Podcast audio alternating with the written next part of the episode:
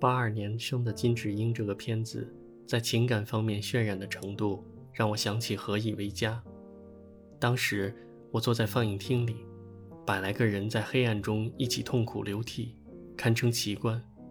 看到最后，演员是谁已经不重要，甚至故事的结局是什么也已经不再重要。观众在那个时间点受到共情，宣泄自己的情感。我们意识到，这不仅仅是部电影，也是一段生活。八二年生的金智英也是如此，因为太过于真实，以至于我必须要时不时按暂停去消化片中的内容。缓解自己的难过。看这个电影，我甚至都有一种感觉，似乎我就是编剧，每一个人物、每一句台词，都是以我过往的经验书写出来的。在《何以为家》中，我们是赋予怜悯的旁观者，我们哭的是角色的命运；而金智英是都市女性群体的生活写照，我们为自己而流泪。八二年生的金智英。的同名小说在韩国影响很大。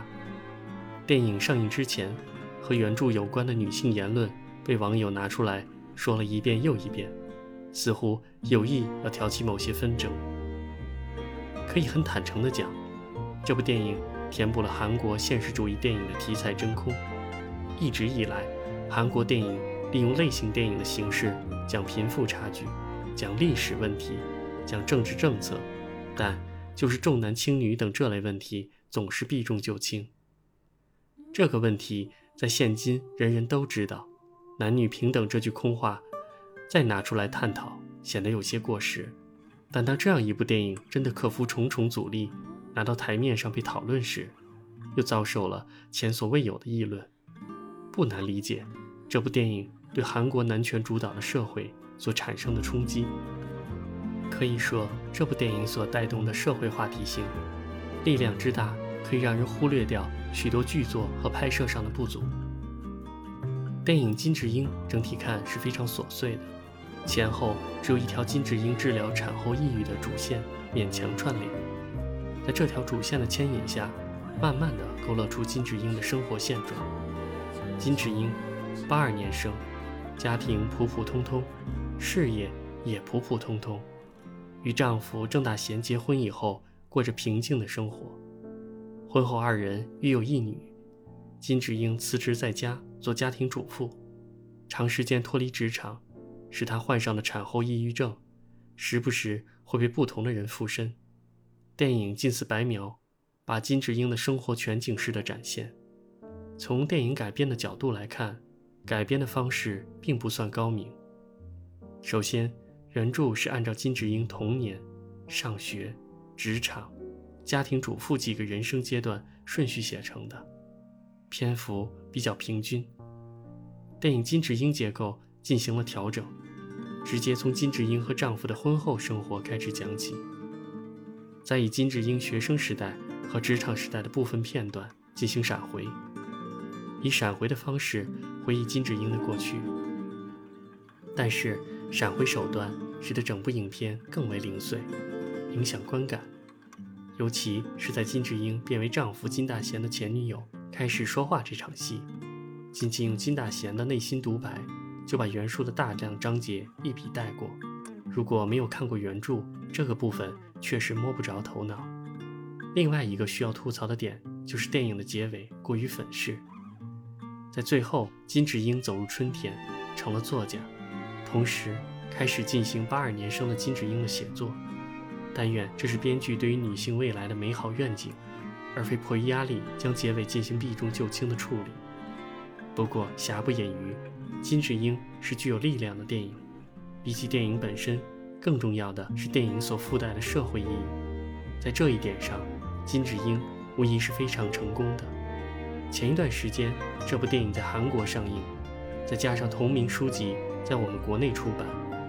大家开始在各个社交网络广泛讨论起韩国女性的惨，再附带几句“我国女性地位才是真的高”。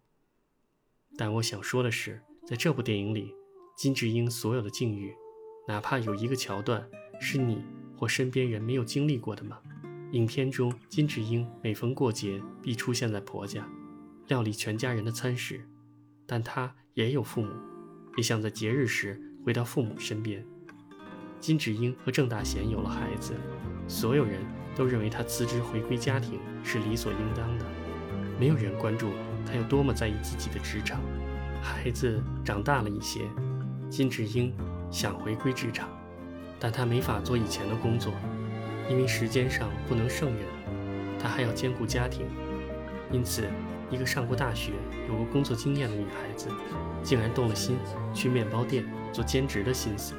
弟弟以为姐姐金智英喜欢吃红豆面包，因为父亲每次都会给她买红豆面包。最后他才知道，是因为他喜欢，父亲才会买。他所敬重的公司女前辈到了年纪没法再升职，而同期的男性早就成了他的上司。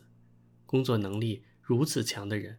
开会时依旧会被男同事讽刺不照顾家庭，更不用说从学生时代开始就随处可见的性骚扰和性别歧视。如果说像是《我不是药神》或者《熔炉》这类电影具有某些推动变革的力量，金智英更让人感到的是无奈，因为心有余而力不足。这更像是整个社会约定俗成的生活惯性。最悲哀的是。男女不平等的问题，你知我知，天下人都知，但没有一条法律或政策能够约束到这一点，也没有人知道该从什么样的地方进行改变。片中孔友饰演的丈夫金大贤温柔体贴，导致很多观众都觉得广大女性跟电影里金智英的差别在于人家有孔友。用影片中的一句话就是：不是郑大贤帮你分担家务。而是他本来就应该做家务。丈夫下班回家后给女儿洗澡，在发现妻子有精神隐患时，及时去咨询医师，不经意的把咖啡泼在对女性出言不逊的男同事身上。在妻子想回归职场时，提出自己休女儿假。郑大贤只是做到了应该做的事情，就被许多人称赞是完美的丈夫，而金智英。为了整个家庭的牺牲更大，甚至影响了整个人生。为什么这样的改变大家都会觉得理所应当了呢？只因为大家都不得不接受男女不平等的潜规则，甚至在生活中，我们许多无意识的行为会加剧这种不平等。金智英被附身时说过的那些若有似无的真心话，像一把把刀，扎入观众心里。